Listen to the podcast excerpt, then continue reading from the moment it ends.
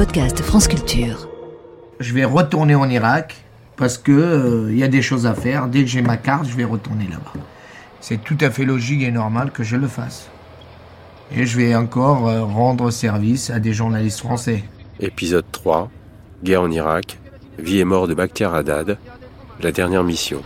Et ça sera, ça sera très bien que je rentre là-bas, recommencer à faire euh, mon travail, fixeur, traducteur sur place. Printemps 2017. Bakhtiar Haddad revient là où tout a commencé 14 ans plus tôt, à Mossoul, dans le Kurdistan irakien au nord du pays. L'État islamique qui occupe la ville semble vouloir jeter ses dernières troupes dans une bataille qui l'oppose aux Peshmerga kurdes et à l'armée irakienne. À 41 ans, Bakhtiar est sans aucun doute le fixeur le plus expérimenté de la région. Et pourtant, cette mission sera la dernière. Moi j'étais rédacteur en chef d'envoyé spécial né en 2016-2017. Jean-Pierre Canet. C'est donc euh, l'une des dernières euh, enquêtes que l'on commande c'était une enquête sur la, traque des djihadistes. Euh, D'abord, c'est pas nous qui l'avons commandé, on nous l'a proposé à la société de production 5 bis, Emilie Rafoul, Nicolas Jaillard. Nous disent on a euh, une journaliste qui est sur place qui s'appelle Véronique Robert, qui est là depuis plusieurs semaines euh, là-bas, en, Irak, et qui a un bon filon sur la traque des djihadistes, c'est de comprendre un peu comment les djihadistes français notamment sont tués, ou arrêtés, ou souvent tués. Et donc on, s'est dit que c'était une enquête intéressante et nous étions en plein siège de Mossoul. C'était les dernières semaines du siège de la vieille ville de Mossoul.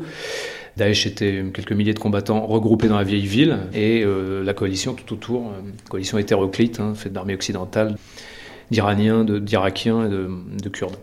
C'était le moment où, dans ce tumulte-là, on pouvait obtenir des informations. C'est une enquête très difficile. Hein. Certains journalistes diront qu'elle n'était pas possible. Moi, je pense qu'il est important de maintenir de l'enquête même en zone de guerre on, devait se prononcer assez rapidement pour savoir si oui ou non on pouvait autoriser cette euh, mission. Tous les feux verts étaient allumés. Pourquoi? Parce que on avait euh, Véronique Robert, journaliste qui était présente depuis plusieurs semaines là-bas, qui a l'habitude des conflits, qui avait beaucoup de contacts et beaucoup de réseaux avec euh, notamment les troupes irakiennes. On avait Samuel Forêt, qui est un journaliste indépendant, qui n'était pas dans l'équipe d'envoyé spécial, mais qui collaborait beaucoup avec Véronique et qui avait pour fixeur Bakhtiar Haddad. Donc moi, quand j'ai commencé à entendre ça, je me suis dit, ok, si l'équipé c'est ça, que Bakhtiar va aussi servir de fixeur pour l'équipe d'envoyé spécial, on est en confiance. Et puis Stéphane Villeneuve, très grand reporter de guerre, qui est chargé donc de tourner ce reportage, on est en confiance. Donc on valide assez vite cette mission. On fait confiance, c'est Nicolas Jaillard qui est aux manettes, c'est un rédacteur en chef expérimenté, et euh, il décide, euh, c'est tout un choix tout à fait judicieux, de faire quelques images du front, quelques heures du front, qui est dur, très dur. Il faut savoir que non seulement il y a des tirs sur le front qui sont extrêmement violents, que évidemment un combattant de Daesh, il va pas, il va pas vous ménager, hein, il vous en ligne de mire et vous tue. Mais en plus de ça, la vieille ville est bourrée, bourrée, bourrée d'IED, de mines artisanales que Daesh a posées partout. Bakhtiar est évidemment très au courant de tout ça. Toute l'équipe est très au courant de tout ça. Là, sur euh, la, dernière mission, c'est le dernier bastion de l'État islamique dans la vieille ville de Mossoul. Et ça va être le morceau le plus difficile d'une bataille qui avait duré neuf mois. C'est vrai que ça allait être euh, un moment décisif. Samuel Forêt. Ça faisait pas mal, on était parti pas mal de fois avec Bakhtiar et on avait, euh, on avait envie de terminer cette bataille ce qui est exceptionnel à Mossoul, c'est qu'on pouvait euh, faire de la pénétration avec les forces armées en territoire ennemi. On pouvait être vraiment en première ligne. On savait que ça allait être extrêmement dangereux. Donc l'idée, euh, c'était euh, de vraiment pas jouer au cow-boy, mais de suivre pas à pas les forces irakiennes et de rentrer plutôt en deuxième, troisième, quatrième escouade dans les zones qui sont reprises. Il faut imaginer que les soldats créent une sorte de bulle au devant d'eux, et euh, que dans cette bulle qu'il créait et qu'il sécurisait euh, peu à peu, pouvait évoluer dans une euh, relative sécurité. Donc l'idée, c'était de voir comment les forces irakiennes attaquent, voilà ce que fait la coalition, etc. Donc, sachant que Bakhtiar, lui, allait être plus mobilisé par l'équipe d'envoyé spécial, qui avait vraiment deux équipes. Il y avait moi qui suivais les forces irakiennes et l'équipe d'envoyé spécial qui suivait les forces irakiennes, mais dans le but d'enquêter sur les djihadistes français à Mossoul. Alors, le 19 juin 2017, je pars euh, devant, euh, avec Stéphane Villeneuve, donc le, journaliste, euh, réalisateur du, documentaire, et on est stationné dans une ancienne école qui a deux très solides plafonds de béton armé Il faut imaginer un endroit complètement en ruine. Il ne reste que les murs et les plafonds, donc le plus solide, mais tout le reste est, tout le reste est absolument ravagé. Ça, c'est euh, l'endroit dont vont partir tous les soldats en éclat. On est, il est 7 heures du matin. Il fait très chaud. Il fait une chaleur euh, d'enfer. C'est le mois de juin en Irak. On monte à, on commence la journée à 30, 35, 40, 45. Et on s'installe dans, cette, dans cet endroit. Et puis, euh, après quelques temps, Bakhtiar et Véronique Robert nous rejoignent. Et donc, on est avec les soldats dans cette école, dans cet endroit sécurisé, aux abords de la vieille ville. Et on voit les escouades partir petit à petit. Euh, on voit d'abord les démineurs partir. C'est les démineurs qui partaient toujours en premier, escortés par des forces spéciales irakiennes. Les démineurs partent. Une escouade, deux escouades, etc. Et ça accroche très fort. Euh, il y a l'État islamique qui nous bombarde nous bombardent avec tout ce qu'ils ont, avec du mortier, avec du RPG, ils nous tirent dessus. Nous, on est à l'abri, on est comme dans un bunker. Donc ça tape fort, 4 heures euh, à, se faire, à se faire tirer dessus, puis peu à peu, l'orage se calme. Il doit être midi, 11h midi à ce moment-là. Et là, euh, on suit une escouade qui rentre dans, dans la vieille ville de Mossoul. Et il faut imaginer tout ça complètement en ruine, avec des, avec des voitures euh, renversées dans les maisons. On marche sur des amas de gravats qui sont immenses. Les soldats taillaient leur chemin en faisant appel aux, frappes aériennes de la coalition qui euh, tapaient, tapaient, tapaient, tapaient devant eux. Donc c'était un tas de ruines, quoi. C'était vraiment un tas de ruines. Et on avance et il fait, il fait une chaleur d'enfer. Et on sent que on s'approche peu à peu des limites de cette bulle dont j'ai parlé. Et euh, d'un commun accord, on décide de faire demi-tour parce que ça devient un peu chaud et ça, on sent qu'on sort d'une forme de zone de contrôle. On fait demi-tour. Et en faisant demi-tour, pas à pas, il faut revenir de maison en maison sur un chemin très précis. Et on sait, on a une conscience très claire qu'il faut faire attention où on met les pieds. Tout pouvait potentiellement être miné. Les, les djihadistes de l'État islamique, ils avaient une expérience du minage euh, qui date de l'Afghanistan, qu'ils ont continué en Irak. C'était, ce sont les meilleurs au monde dans le domaine du minage artisanal. Et on rentre. Et sur la toute dernière course, on est à 20 mètres de cette école bunker. Je demande à un soldat le chemin.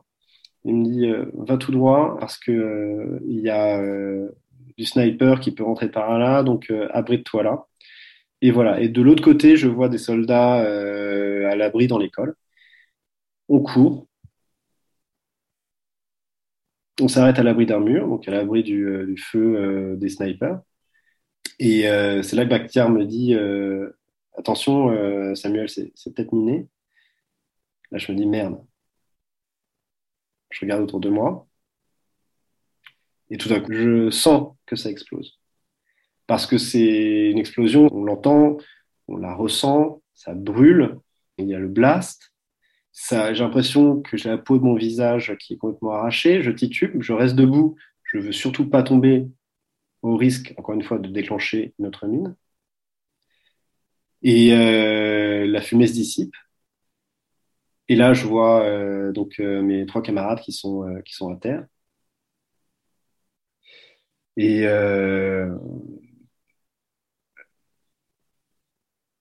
et là, je me dis que Bakhtiar est probablement mort sur le coup. Stéphane Villeneuve est décédé quelques heures plus tard et Véronique Robert euh, quelques jours plus tard. C'est pas une faute de tête brûlée. C'est un risque qui, nous pend euh, au nez à tous. Euh, tous, tous, tous, on peut sauter sur une mine. On sait que Bakhtiar a détecté cette, mine. Voilà. c'est très injuste, c'est très triste, mais c'est le, le risque.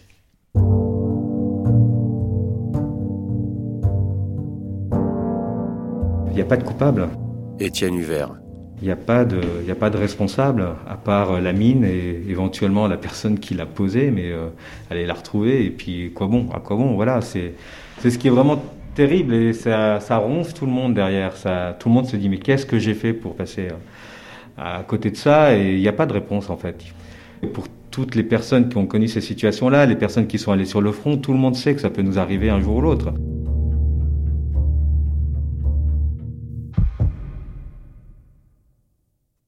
Peux pas revenir en arrière. Mais euh, effectivement, euh, est mort dans cette, euh, dans cette guerre. Mais au moins, j'aurais rencontré, j'ai vécu tellement de choses extrêmement fortes, intenses, puissantes, au plus haut, j'allais dire, euh, dans cette amitié qu'on peut constituer sur, euh, sur, dans cette fraternité qu'on peut avoir sur ces terrains difficiles, et aussi dans son plus bas, euh, l'horreur à laquelle on a été confronté, l'accumulation de cadavres, ce rapport à la mort constant, ce danger, etc. C'était quelque chose qui a été extrêmement fort dans ma vie et je suis obligé de le prendre en entier. Je pense que pour lui, il y avait une réelle volonté de continuer coûte que coûte à documenter son pays et à faire connaître la situation. Euh, bah, pour lui, son devoir, c'était de la faire connaître en France parce qu'il avait un lien avec la France. Et ça, pour lui, c'était quasiment une mission, notamment ces dernières années. C'est vrai que l'année avant euh, ce drame, il est venu euh, ici en France se faire soigner parce que il avait voulu faire un, un reportage, etc. Et il a été blessé à la main.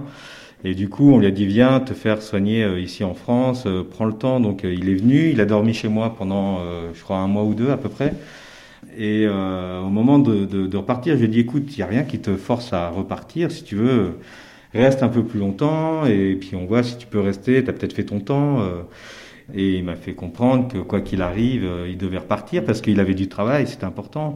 Puis euh, il avait besoin d'y être. Il, il, aimait ça aussi, hein, voilà. Et je pense qu'il aimait aussi euh, aller au front, c'était devenu son travail et il voulait continuer à le faire. Et il se voyait pas trouver une place euh, tranquille de traducteur ou de je ne sais quel travail ici en France. Il fallait qu'il aille jusqu'au bout de cette histoire-là. Mossoul euh, allait tomber dans les, dans les, semaines ou les mois qui, qui, suivaient et il voulait y être, il voulait en être, il voulait être en, première ligne et c'était important pour lui. Et euh, on pouvait pas le. Moi, j'aurais pas rattrapé à ce moment-là. J'aurais pas eu l'envie de le rattraper, mais ni même la capacité, la possibilité. Et il est parti euh, comme ça. Il a pris un bus euh, à la gare à Bagnolet. Il est reparti en Allemagne. Il est reparti au Kurdistan. Et il a repris le travail. Et c'était important pour lui. En fait, je crois que ce qu'il nous donnait en termes de guide, un travail de fixeur éclairé, euh, qui nous emmenait partout, qui nous faisait tout comprendre et qui prévenait les dangers, bah, lui, il, se disait je vais tout faire pour que ce que j'arrive pas forcément moi à exprimer, ça soit transmis dans les mots, dans les images du ou de la reporter avec qui je bosse.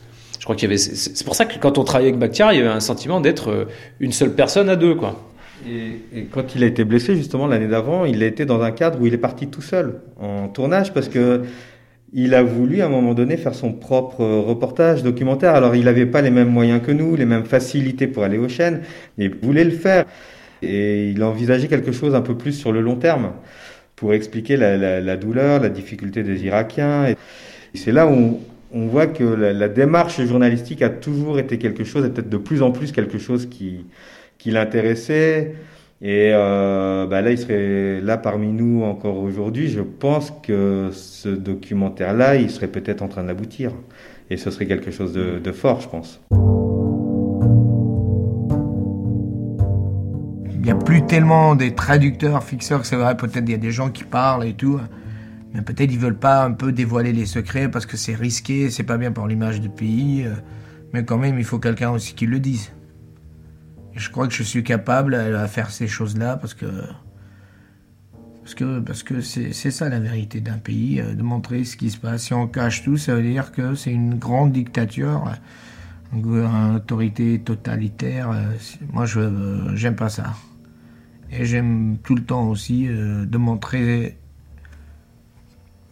les choses positives et négatives en même temps. Je ne dirai pas ce que je vais faire, mais euh, c'est des sujets euh, qui sont importants et euh, personne ne les a fait, je vais les faire.